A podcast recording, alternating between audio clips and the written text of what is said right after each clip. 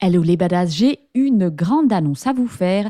Je vais faire mon premier webinaire le 28 mars 2024 à 20h. Donc on se retrouve et on va parler d'émotions puisque on va essayer de répondre à la question faut-il contrôler ses émotions pour interagir avec son cheval? Alors cette question vient parce qu'on entend souvent les coachs, les profs nous dire tu dois laisser tes émotions au vestiaire.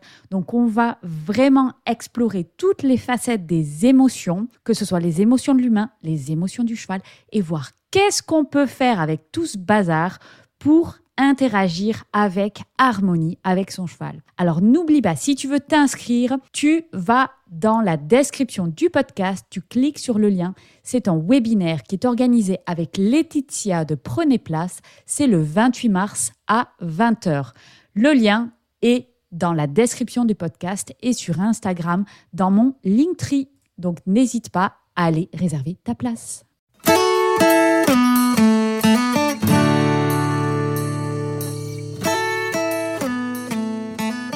Hello à tous et bienvenue sur Vie ta meilleure vie. Je suis Fanny Butler et je vous invite dans ce podcast à découvrir des outils et clés pour vivre votre meilleure vie.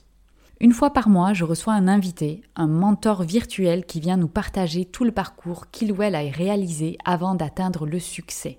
Nous explorons les challenges rencontrés et le mindset qu'il a fallu développer pour atteindre sa meilleure vie.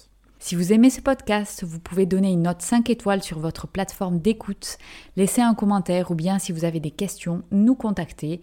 Nous nous ferons plaisir d'y répondre. Bonne écoute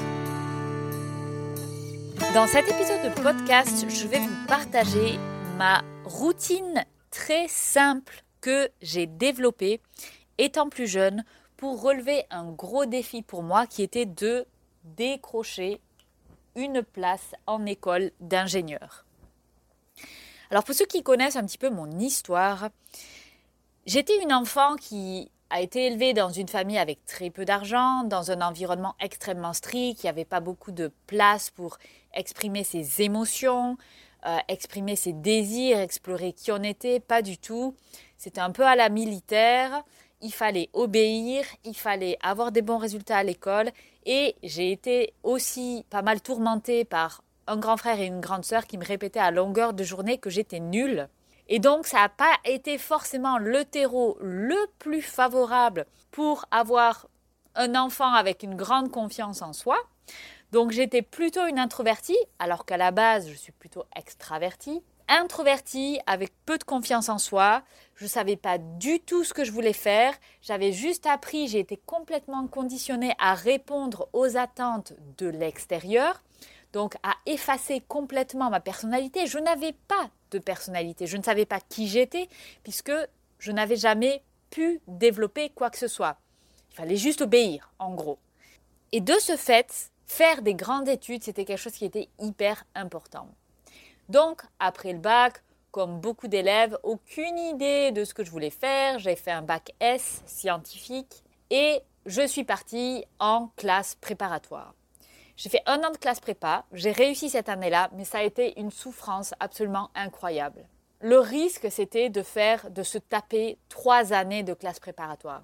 Et honnêtement, je pense que la plus belle, la plus grande, la plus merveilleuse décision que j'ai prise quand il a fallu se dire est-ce que je rempile pour ma deuxième année de classe préparatoire qui va me permettre d'accéder au concours d'école d'ingénieur avec un très haut pourcentage de risque d'échouer? Ou alors est-ce que je pars sur un autre type de diplôme beaucoup plus professionnel, sur un IUT, donc c'est euh, le diplôme euh, universitaire technologique, donc quelque chose qui est beaucoup moins prestigieux, puisqu'on ne fait pas la voie royale de la classe préparatoire, mais qui permet quand même de pouvoir accéder aux écoles d'ingénieurs à condition d'avoir des résultats excellents. Et donc j'ai pris cette voie-là. J'ai pris la voie de quelque chose qui était beaucoup plus professionnel, qui me correspondait beaucoup plus en termes de manière d'apprendre, puisque les classes préparatoires, on reste dans du pur théorique absolument écœurant, avec un rythme complètement débile, versus une école où on est beaucoup plus dans le faire, dans l'action pour apprendre. Et ça, c'est personnellement le mode d'apprentissage qui me convient le mieux. Et je prends pour exemple ce podcast. Pour moi, comment j'apprends à faire du podcast, à interviewer des gens, c'est tout simplement en le faisant. Tout ce qui est théorique, je, peux être un très bon perroquet, apprendre et recracher. Hein, j'étais une excellente élève pendant mes années d'écolière. Mais par contre, ces choses-là ne restent pas en moi. Enfin, juste apprendre de la théorie, ça rentre et ça sort. Et donc, mon moyen d'apprendre, c'est en faisant. Donc, je pars dans, cette, euh, dans cet institut, à l'IUT. Mais mon objectif, c'était vraiment de rentrer en école d'ingénieur. J'avais toujours cette envie-là. J'étais toujours obsédée par le fait que ben, pour m'en sortir, il fallait que je réussisse une grande école. Et donc, la pression, je me suis mis une pression énorme. Et j'ai développé une routine qui m'a permis d'être major de promotion pendant mes années IUT, mes deux années. J'ai décroché un DUT major de promotion. Et donc, j'avais une place qui était toute faite en école d'ingénieur. Donc, vraiment le scénario parfait. Et alors, à cette époque-là, le développement personnel, euh, ça n'existait pas. Si vous voulez, à cette époque-là, il n'y avait pas beaucoup Internet, tout ça. Les ordinateurs ont commencé tout juste à utiliser les ordinateurs pour écrire des rapports. Donc c'est vraiment pour dire que c'était quand même il y a quelques années. D'un coup, ça met un, un gros coup de vieux. Je n'avais pas de base de développement personnel, mais j'ai réussi à créer une routine qui m'a permis de me pousser, de vraiment de travailler quand je avais pas envie et de me pousser à repousser mes limites et atteindre le fait d'être ben, tout simplement major de promotion. Et je vous partage ça avec un tout petit peu d'émotion parce que quand je repense à la Fanny qui a développé ce truc-là, c'était un petit peu inconscient et ça venait surtout de cette force énorme en moi qui était je, dois réussir, je n'ai plus d'options de secours puisque je veux faire cette école-là, je veux, je veux faire une école d'ingénieur et donc je n'ai pas le choix, il faut que je réussisse. Alors qu'est-ce que j'ai fait? J'ai fait trois choses. La première chose, j'ai clarifié mon objectif. Mon objectif, c'était de rentrer à l'ENSAT. L'ENSAT, c'était l'École nationale supérieure agronomique de Toulouse. Alors, je ne sais pas pourquoi je parle au passé, parce que cette école existe encore. Donc, l'école l'ENSAT j'avais mis la plaquette de l'ENSAT sur le mur avec écrit en gros objectif. Et dès que j'étais un peu distraite, que j'avais pas envie de travailler ou que j'avais un moment un peu raplapla, je regardais mon mur et je disais hop hop hop hop hop. C'est ton objectif. Est-ce que tu le veux vraiment? Si tu le veux vraiment, tu sais ce que tu dois faire, tu dois bosser ma fille. Et en fait, là où la plupart des élèves, euh, quand ils vont dans un partiel, ils vont bosser peut-être 70-80% de la thématique. Eh bien moi, je bossais à 100%. Je ne faisais aucune impasse. Je connaissais tout sur le bout des doigts. Et dès comment je faisais ça? Parce que j'avais cette capacité de travail énorme. Pourquoi j'avais cette capacité de travail? Parce que mon objectif était clair. Il était au mur. Et à chaque fois j'avais un moment de doute, un moment un peu flagada, je le regarde et je me dis, fille, est-ce que tu veux vraiment ça? Parce que si la réponse est oui, tu sais ce que tu dois faire. C'est dans ton pouvoir, tu dois bosser.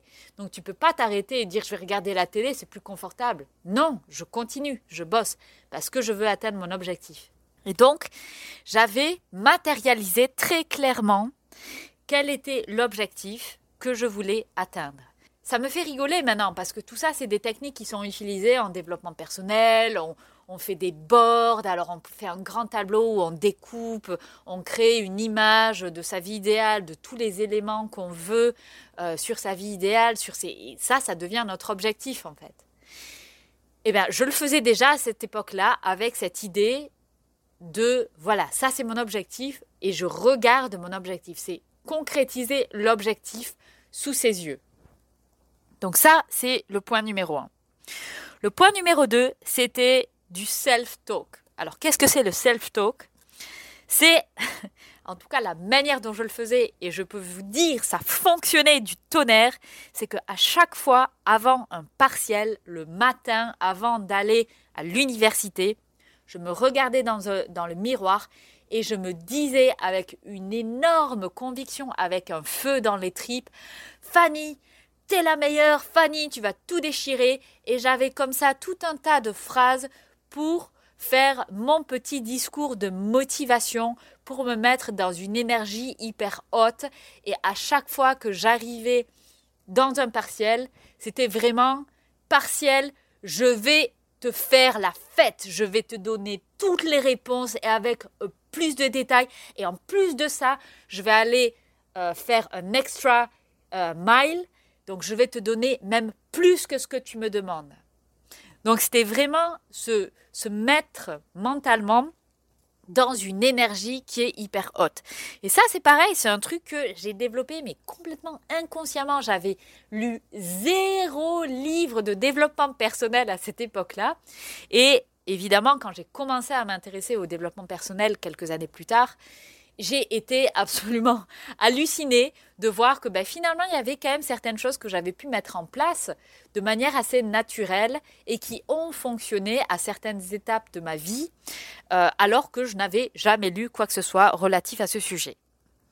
Donc, se mettre dans une énergie, mais de warrior, une énergie de guerrier, juste avant un partiel, alors ou alors ça peut être voilà juste avant, euh, vous avez un interview à passer pour un nouveau job, c'est pareil, il faut se mettre dans une énergie de guerrier comme ça, il faut pas arriver tout flagada, plein de peur, avec euh, les épaules toutes voûtées, en se disant oh mon Dieu, on va me manger euh, avec de la sauce barbecue. Si vous vous dites ça, forcément ça va pas bien se passer. Donc il faut se mettre dans cette énergie de warrior. Et le troisième élément, c'était une fois que j'étais dans cette énergie haute, ben, pour la conserver, puisque finalement là je parlais devant mon miroir, il fallait que j'aille à pied jusqu'à euh, l'université. Je j'écoutais de la musique ultra motivante. Alors, je vais être très très clair, j'écoutais la musique de Gladiator. Il y a des musiques hyper symphoniques, hyper épiques et c'était vraiment ok, je suis le gladiateur, je vais rentrer dans l'arène, l'arène c'est l'université, et je vais dégommer ce partiel et répondre encore plus que ce qu'on me demande parce que je veux être la meilleure, je veux avoir le meilleur résultat possible.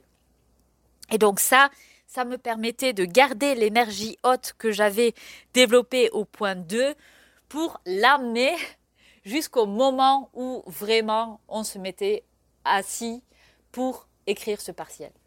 Et donc ça, évidemment, on peut le faire, euh, ben, en fait, à chaque fois qu'on a une épreuve qui nous stresse, on se met comme ça, on écoute une musique, on se met dans un état mental qui nous permet d'être la meilleure personne pour réaliser ce challenge qui est devant nous. Alors évidemment, la, musique fonctionne, hein, c'est prouvé scientifiquement que la musique euh, nous met dans certains euh, dans certains moods, dans un certain mindset. Donc il faut trouver la musique qui t'inspire le plus à toi. Donc ça peut être euh, tout à fait une musique calme qui va nous ramener dans l'instant présent ou qui va nous permettre de vraiment calmer ses émotions, calmer son stress. Donc ça, ça peut être peut-être ta musique à toi. Dans mon cas, moi j'ai une énergie très, euh, très extraverti. Donc j'ai vraiment besoin d'un truc où j'ai l'impression d'aller à la guerre. Donc j'ai vraiment besoin d'un truc qui va avoir de l'éclat, où j'ai un orchestre derrière qui va euh, faire claquer les cymbales et compagnie. Enfin, j'ai vraiment besoin d'un truc puissant comme ça. Mais ce qui est important, c'est évidemment de trouver sa propre musique, celle qui convient à nous permettre mentalement d'être dans un état qui va être l'état parfait de concentration, de focus et de détermination dont on a besoin pour relever le défi ou le challenge qui est devant soi. Voilà, donc ça c'était les trois éléments que je voulais partager avec vous sur cette routine-là. Le numéro un, c'est de bien définir son objectif. Dans mon cas, c'était le mettre sur le mur. Donc il faut que ce soit concret, il faut que quand on le regarde, on voit sur un tableau, sur une image, sur quelque chose qui est accroché au mur, boum, voilà, c'est ça mon objectif. Ok, c'est très clair, je peux le visualiser. Si je peux le visualiser, mon cerveau va l'interpréter comme quelque chose de réel. Donc c'est ça qui est important. Numéro 2, c'est le self-talk, c'est de se conditionner, de se parler à soi-même. Alors je le faisais devant un miroir, je vous conseille de faire ça. C'est excellentissime parce que du coup on se parle vraiment à soi-même et on se fait un pep talk du feu de Dieu.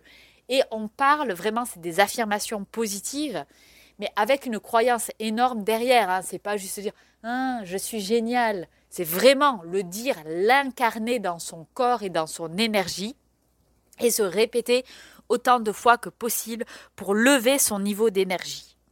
Et le troisième point, c'est tout simplement d'amener ce niveau d'énergie jusqu'au moment où on doit réellement lever le challenge. Et donc, c'est écouter une musique qui vous permet de vous mettre mentalement dans un état d'esprit qui va être parfait, qui est focus, déterminé et fort pour relever le challenge qui est devant vous. Merci à vous. Si jamais vous avez d'autres petits outils ou d'autres petites choses, n'hésitez pas à me contacter et on pourra en discuter. J'espère que ce podcast vous a plu. N'hésitez pas à l'envoyer à un ami, à le partager, à le liker, à l'enregistrer, à laisser des commentaires, laisser une note. Tout ça est très important pour la visibilité du podcast et la transmission du message. Je vous rappelle également que vous avez des ressources gratuites sur le blog, le podcast, la chaîne YouTube. Vous pouvez retrouver sur www.vitameilleurvie.com et sur Instagram, la meilleure vie de Fanny. Vous retrouvez également toutes les news et les actualités de ce projet. Merci à vous